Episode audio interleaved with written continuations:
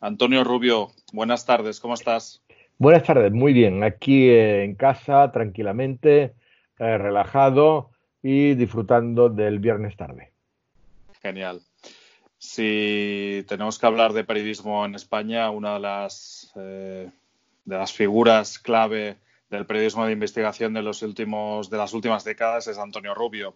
Eres periodista, doctor, director del Máster del Mundo CEU y de periodismo de investigación en la Universidad Juan Carlos, ¿verdad? Correcto. Y editor de libros, de libros.com, ¿verdad? Sí, dirijo las colecciones de libros.com. Genial. Antonio, ¿cómo estás viviendo estos días? Bueno, yo creo que lo estamos viviendo todos con una cierta intensidad, con una cierta incertidumbre, eh, con más trabajo de lo habitual, pero a la expectativa de ver cómo transcurre.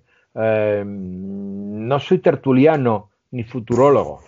Si fuera alguna de las dos cosas, posiblemente sabría algo, pero como soy periodista y como lo explico a mis queridos compañeros y alumnos, eh, documentar, acreditar y verificar. En estos momentos, verificar lo que va a pasar mañana no podemos. Entonces, sí, lo que podemos hacer es prepararnos para lo que vendrá mañana y aprovechar ese tiempo para seguir formándonos. No veo más posibilidades en estos momentos. ¿Cómo estás viendo el periodismo en estos, en estos momentos? Yo creo que estos momentos han servido, entre otras cosas, tanto a nivel filosófico, personal y periodístico, para colocar a cada uno en su sitio. Lo que teóricamente ayer podría ser determinadas eh, visiones, eh, parámetros que podrían tener algunos medios, compañeros, dinámicas, yo creo que cada uno se está reflejando perfectamente qué es, dónde va y qué quiere. Y yo sigo subrayando eh, las redes y cada vez que puedo el hashtag de que en no vale todo. Y sobre todo una cosa que es fundamental y que utilizo mucho cuando muevo las dinámicas de los másteres o de formación, eh, formar para informar. Es triste ver determinada gente que dice que es periodista y hace otra cosa.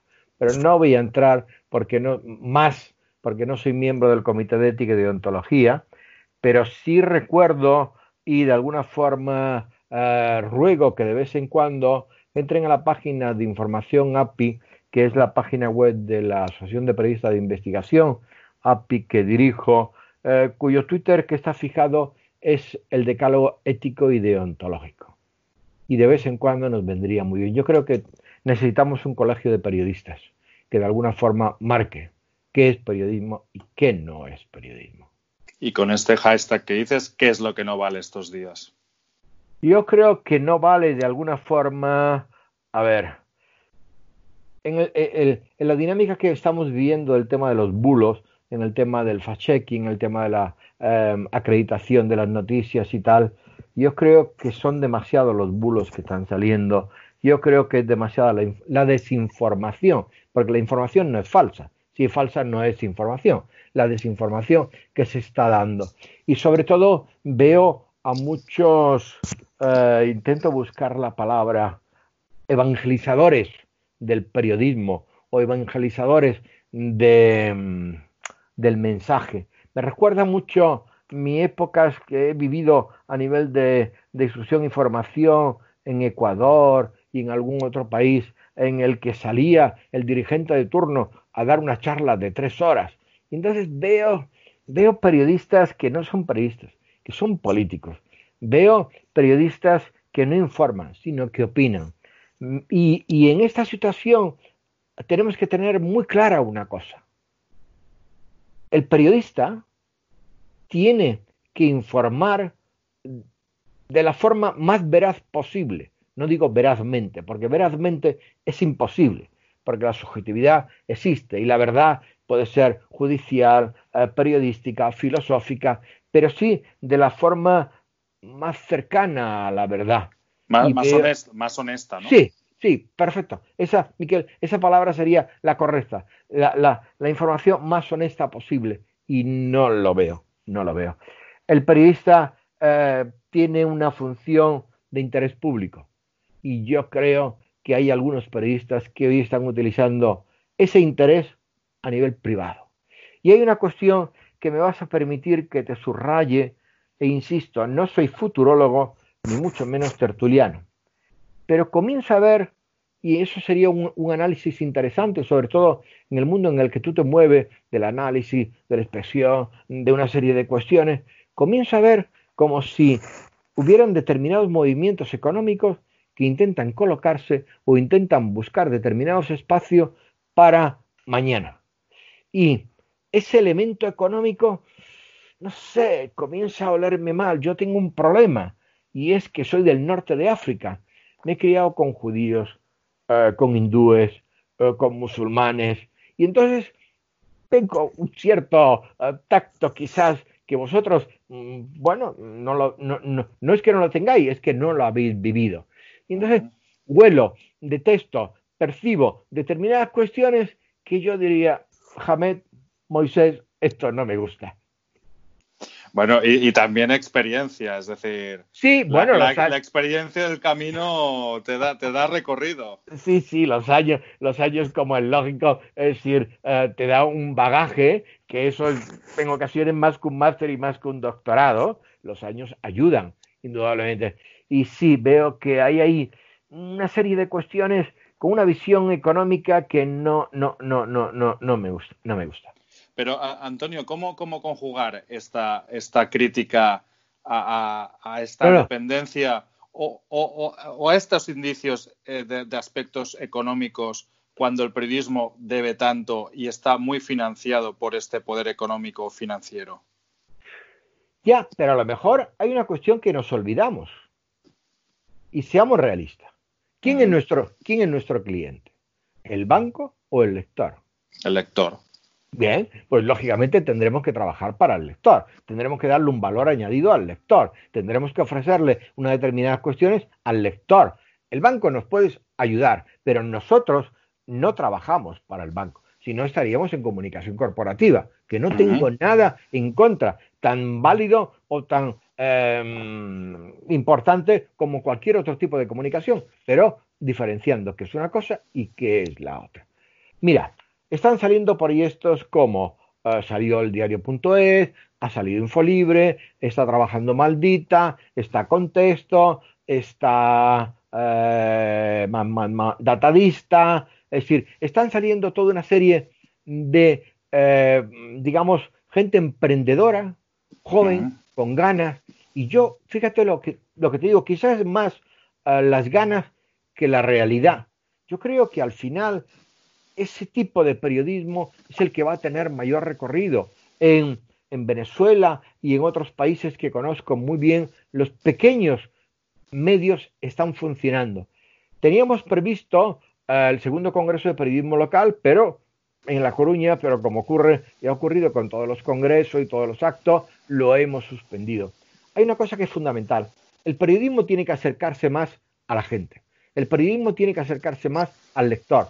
El periodismo tiene que darle servicio a la gente. Y las grandes empresas de comunicación no van a desaparecer, ni mucho menos.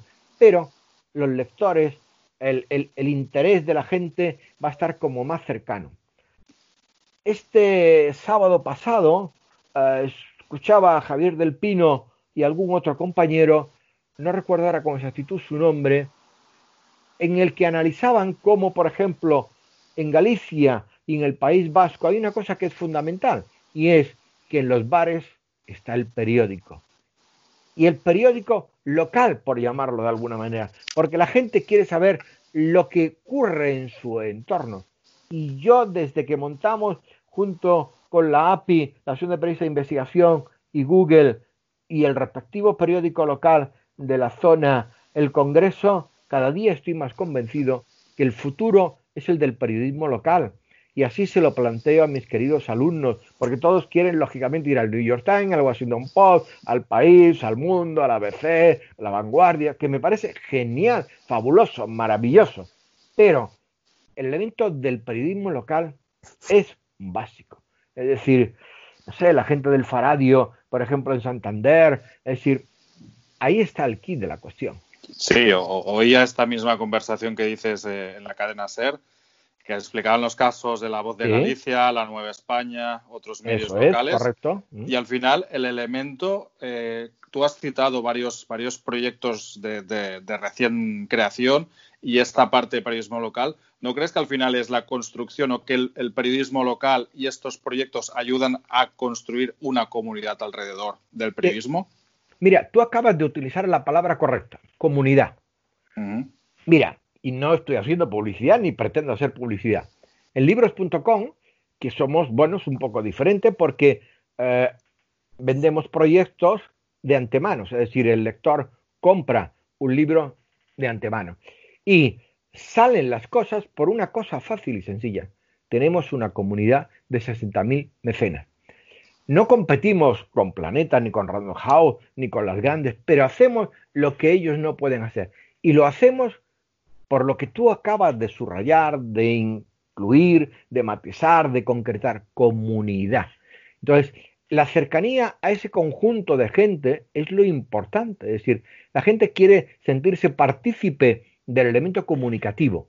Cuando es muy grande, mm, lo ve como muy distante. Y entonces, decía el maestro Baroja una cuestión que era fácil, sencilla, y que nunca podemos olvidarnos, tenemos que mancharnos los pies, andando, acercándonos, hablando a la gente, ¿no? Y Ana Tudela, eh, el otro día, fue curioso porque precisamente estaba en un tribunal de TFM del Máster del Mundo y le recordó a un alumno que había una cosa que era importante. A los datos hay que ponerle suelas de zapatos. Es decir, a los datos, los tiene, porque ahora estamos con el periodismo de datos, que hemos sido los pioneros y tal y cual, pero esos datos no te puedes quedar solo en los números, hay que ponerle cara y nombre, y entonces hay que salir. Entonces, esa cercanía es lo que yo creo que ha perdido las grandes empresas y lo que de alguna forma yo creo que también añora el lector, o creo. Hemos convertido el periodismo periodismo en el periodismo de ratón, es decir, del mouse, que hago el trabajo desde la redacción. Es decir, llamo por teléfono, me muevo con el ratón y, ese contacto de empatía, de relación, o como yo les explico, los tres elementos fundamentales para un buen reportaje, que son las tres C, café, constancia y cariño, eso no lo puedes hacer a través de una pantalla. Lo podemos hacer tú y yo porque nos conocemos, porque sabemos cómo pensamos, porque la dinámica está ahí, porque previamente hemos tenido una conversación, porque hemos considerado que es importante mantener esta charla, pero ese café con una fuente, ese entorno en el que está, no lo vivimos. Yo espero que esta cuarentena que estamos sufriendo y pasando nos sirva para repensar que el tiempo es fundamental. Pero no lo sé. Decías estas palabras de, Baroja. Eh, a mí me marcó me marcó el árbol de la ciencia de forma absoluta. Es uno de mis libros de cabecera. Me impresionó muchísimo la historia de ese médico. En todo caso, el periodismo, decías en alguna otra entrevista, necesita tiempo, necesita dedicación. Y esto de, que a veces las breaking news, la, información es demasiado rápida y, y hay veces ¿no? que la gente está pidiendo periodismo lento. Yo creo que sí. Decía el maestro Albert Camus que lo importante no era ser el primero, sino el mejor. ¿Vale? Yo creo que hoy el, periodismo que rige o el periodismo que nos quieren imprimir ¿eh? es la velocidad de cualquier forma. Recuerdo, hará aproximadamente unos tres años, cuando yo era vicepresidente de la FAPE, que un señor dio una charla en unas conferencias que montamos con la Caixa y dijo que lo importante era salir, dar las cosas. Y luego ya le iríamos cambiando conforme iban transcurriendo. Y yo lo oía y decía, Dios mío de mi vida, ¿qué, dirían nuestros maestros de esta cuestión? Porque claro, yo puedo salir con algo que no es verdad o que es el 10% de la verdad. Entonces estoy confundiendo al lector. Entonces os saldré o os sacaré la noticia cuando por lo menos tenga un 75% verificado. Este es el problema el problema de los clics, el problema de la audiencia, el problema de la dinámica. Ya siempre digo lo mismo, señores, ¿ustedes qué quieren? ¿Un Valdespeña o un Rioja? ¿Ustedes qué quieren? ¿Una Burger King o una hamburguesa de Goico? Es decir, ¿ustedes quieren un filetillo o quieren un solomillo? Pues eso hay que pagarlo, porque la información hay que pagarla. Y además, recomiendo una cuestión que es muy importante. Fíjate, Miquel, a mí ya no me importan los medios, me importan las firmas. Yo no leo los medios, yo leo las firmas porque son las que a mí me dan una credibilidad. Me da lo mismo que esté en el ABC, en el mundo, en el país, en el New York Times. Busco la credibilidad de la persona que informa y en la que se ha elaborado y trabajado durante un tiempo. Me da igual donde esté. Yo sé que puede tener un matiz, puede tener otro, pero la esencia de la información está trabajada. Entonces, eso es lo que hay que enseñarle de alguna forma a los lectores, porque cuando tú escuchas a alguien que dice, he escuchado en la radio o en la tele, yo lo primero que pregunto es, ¿qué radio? ¿Qué tele? ¿Quién se lo ha dicho? ¿Quién no sé qué? Es decir, mm, qué calidad, no cantidad, sino calidad. En todo caso, lo que, lo que tú dices también, eh, dice, lo, lo, comparo un poco o lo contrasto con lo, que dice Jeff Jarvis, ¿no? el periodista eh, norteamericano, que habla muchísimo del periodismo como servicio, insiste muchísimo. Es decir, ¿no crees que quizás el asunto es que hablamos demasiado de contenidos y poco del, del uso que hacen esos contenidos? Mira, hay una cuestión que es fácil y sencilla. El periodismo, como diría el maestro Kapuczynski, es un periodismo intencional. Tiene una intención.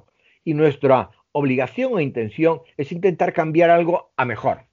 Desde que falta un paso de peatones y se han atropellado dos niños, hasta que el señor Rato se ha podido llevar un dinero determinado. O falta mm, el tema de la mascarilla, o por qué no hay transparencia. Es decir, tenemos que seguir sobre todo también transparencia. Y somos nosotros los que tenemos que levantar la voz para que todo eso ocurra. Creo que fue José San Clemente el que escribió un libro estupendo o el que planteó en alguno de sus artículos una cuestión y es, del mismo momento que la información se convierte en un elemento económico, ya ha perdido el sentido como tal. Entonces, cuando hay grandes empresas que lo que intentan es única y exclusivamente comercializar la información jugando con tus datos, con mis datos, con el tema de la información. Ahí es donde se ha perdido de alguna forma el sentido. Yo no quiero uh, ser mayor y no lo soy y no lo permito. En todo caso, seré grande. ¿eh? Me lo enseñó un argentino, no es mío. ¿eh? Grande en cuanto a, a recorrido. Y es, y esto quizás alguno no lo entenderá. Mira, antes, o yo viví, yo viví la época del diario Telexpress, maravilloso, donde comencé allá en los años, principios de los 70, el elemento de, de lo que eran las editoriales mm, de familia, por llamarlo de alguna manera, todavía tenían una cierta, es decir, el país fue lo que fue mm, mientras Polanco estuvo, eh, la vanguardia fue lo que fue mientras Godot estuvo, porque tienen un sentimiento y un compromiso de. Cuando un medio de comunicación está cogido o su mayor deuda o sus mayores accionistas son unos bancos, es un problema. A, eso me refería al principio cuando te hacía referencia. si yo iba, iba poquito a poco, iba poquito a poco. hemos llegado, hemos llegado al mismo sitio. Sí, porque al final hay una cuestión y es, si mis accionistas son los banqueros, yo mañana no puedo escribir contra el banco X. ¿eh? Accionistas son eh, las fábricas de automóviles, yo mañana, yo periodista, podré escribir, pero a lo mejor el medio eh, se planteará si sí o si no, porque a lo mejor el, coche tiene una dificultad, tiene un problema, ha causado 100 accidentes, 10 muertos. Ese es, el, ese es el problema.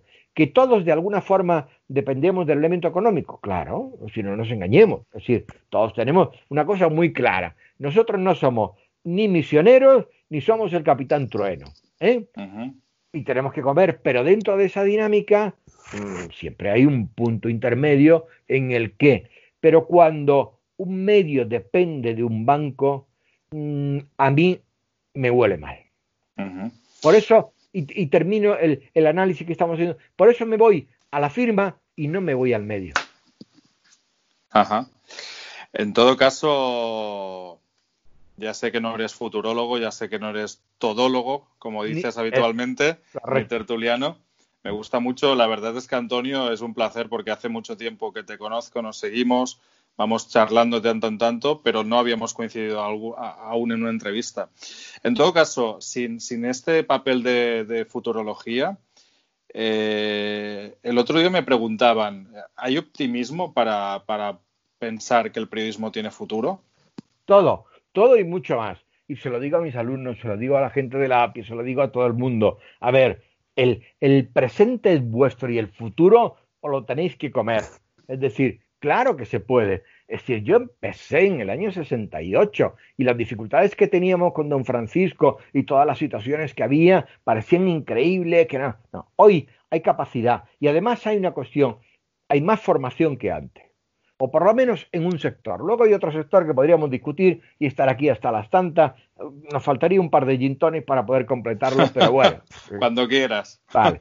Pero yo creo que sí. Es decir, yo eh, en estos momentos de lo que estoy más orgulloso es mm, de la gente eh, que está conmigo, que ha pasado a mi lado y los veo como eh, están ahí, tanto la gente de Maldita como la gente de Neutral, como la gente del Confidencial, como, es decir, los veo. Y, y eso han sido gente y es gente joven, totalmente joven. Claro que tiene recorrido, claro que tiene futuro. Lo que pasa es que hay que currar, sí. Mm, yo recuerdo mi época de entrenador de waterpolo en la natación Barcelona y cuando me verían, eh, hay que seguir entrenando, entrenando, pum, pum, pum, pum, machacando, machacando, machacando, machacando. Y para poder llegar hay que trabajar más que el otro, ¿eh? y echar más horas que el otro y estar más formado que el otro. Punto. ¿Qué cuesta? Claro que cuesta. A nadie le regala absolutamente nada. Ni a ti, ni a mí, ni a nadie. Pero hay que trabajar. Y ese es el espíritu que hay que mantener, vender y eh, hacer ver a nuestros queridos compañeros. Yo creo que viene una interesante época de un buen periodismo. Pues con esta genial frase, entre otras que has dicho, Creo que la próxima vez, Antonio, nos citaremos con un buen café cara a cara en Madrid o en Barcelona. Con Bulgin, no hay problema, Perfecta, porque eres una persona, un referente para mí y para muchos periodistas. Y yo creo que necesitamos estos días este optimismo, este análisis y esta forma de, de ver el mundo y la profesión. Miquel, salimos y podemos. Salimos y podemos, ¿qué quieres decir? Salimos de este agujero y podemos llegar a donde realmente queremos, es decir, a trabajar. No tiene ninguna connotación con ningún partido. Lo que pasa es que, claro, ya hay determinadas. Es como cuando dices vamos, entonces lo relacionan con ciudadanos, podemos, con podemos. No, no, no. Salimos de este agujero en el que estamos inmersos y podemos, de alguna forma, eh, como digamos, reconvertirnos o recuperar el tiempo perdido. No hay malla. O sea, no, no hay. O sea, lo importante será que dentro de cinco años podamos contar esto como un mal sueño, como una pesadilla, porque al final todo en la vida es relativo, Miquel, es decir, el tiempo es el que nos hace ver las cosas de otra forma. Imagínate tú, es decir, pues en el 81, yo me acuerdo, eh, estaba en Barcelona, eh, Montserrat Roche que la tenía vecino y Víctor Mora eh, del Capitán Trueno, ¿qué hacemos, qué no hacemos? Mons estaba en Madrid, es decir, y pensábamos que el mundo se acababa, pero oye, todo fue adelante, no sé cómo decirte. Son etapas, son épocas, son momentos. Que quizás es, desde el punto de vista, yo no he vivido ninguna guerra, pero quizás este, esta, parte muy humana que estamos viviendo, que nos impacta con, muertes, de alguna forma estamos, entre comillas, en nuestra comodidad de nuestros domicilios, correcto, correcto, hiperconectados. Correcto, correcto. Yo cuando, quizás el apocalipsis de la guerra sea otra cosa, ¿no? Totalmente. Es decir, a ver, yo el 11 de mayo cumplo 69 años, ¿vale? Bien. Entonces, cuando yo oigo, yo no he vivido la guerra, pero, hombre, poco más cercano al elemento de la dictadura y toda esa serie de cuestiones, por lo tanto nací en el 51 y tal y cual, aún me queda. Y además soy de Melilla, el término militar, todo eso. Uh, cuando oigo a este chico que es presidente del gobierno y utiliza la palabra guerra y el enemigo y tal y cual, se me caen las carnes. Ya lo he dicho por aquí y por en toda la... Esto no es una guerra. Vamos a ver, o sea, tú y yo estamos hablando. Tenemos agua, tenemos comida, tenemos interrelación. Es decir, esto no es una guerra. Una guerra es, vente a África que te voy a explicar lo que es una guerra. no hay comida, no hay agua, no hay letrinas, no hay absolutamente nada. Eso es una guerra. Hay pandemias continuamente. Correcto, esto es una situación que estamos viviendo, que de alguna forma ha ocurrido y que estamos aprendiendo, pero a punto. Es decir, yo he ido al supermercado, he llenado el carro, me lo he traído, de acuerdo que iba con una mascarilla, que manteníamos la distancia, pero esto no es una guerra. Ya quisieran la pobre gente que están inmersos en una guerra, o ya quisieran nuestros antecedentes, nuestros abuelos y demás, haber tenido una guerra como la que estamos teniendo nosotros. Es decir, no tenían pan, no tenían comida, tenían que meterse en el refugio por las bombas de un lado y de otro. Por favor, es decir, mm, el, castellano, el catalán, el idioma, la lengua, hay que saber utilizarla en sus términos. Es decir, no consiste en un elemento de marketing, de meter guerra y guerra. Por favor. Sobre todo, no, me trate, no me trata de tonto. Quizás en este sentido, y ahora sí para acabar, no te quiero robar más tiempo, el uso y la concreción de las palabras, ¿no? Lo has dicho tú, y la necesidad absoluta que quizás eh, las generaciones posteriores no, somos tan cuidadosos con el lenguaje. Correcto, correcto, correcto. Es, es fundamental. El, lenguaje es un elemento básico de comunicación. Es decir, si no sabemos trabajar y sobre todo nosotros que somos periodistas, hoy le explicaba a un alumno que ha suspendido el TFM, hay una cosa que es elemental, leer para saber escribir, escribir para saber hablar, saber hablar para saber comunicar. Y lo más importante, pensar. Si no leemos y no sabemos utilizar nuestro lenguaje, todo eso escala, se rompe. Y nosotros somos los profesionales del lenguaje. Y los políticos también deberían serlo. La palabra guerra en el Parlamento español a mí es que me pone la carne que, vamos que saltaría y pensaba como cuando jugaba waterpolo. Tiro del personaje y me lo meto para adentro y llego a la portería como fuera. Correcto. Es decir guerra. Guerra es una palabra total absoluta mm, horrible. No me digas guerra. Decir guerra en todo caso situación complicada los que pueden estar viviendo en determinados barrios que no tienen nada a mano pero los que vivimos más o menos en una situación de cierta normalidad, como puede ser tú, como puedo ser yo, por favor, respetemos a la gente y sobre todo no confundamos a la gente. Esa es la función fundamental del político y del periodista, no confundir a la gente, no manipular a la gente. Pues eh, dicho esto, nos citamos a un café, saldremos, podremos y podemos salir de esta y vamos a salir de esta. Hecho. Muchas gracias, Antonio. Un abrazo. Buenas tardes. Buena tarde.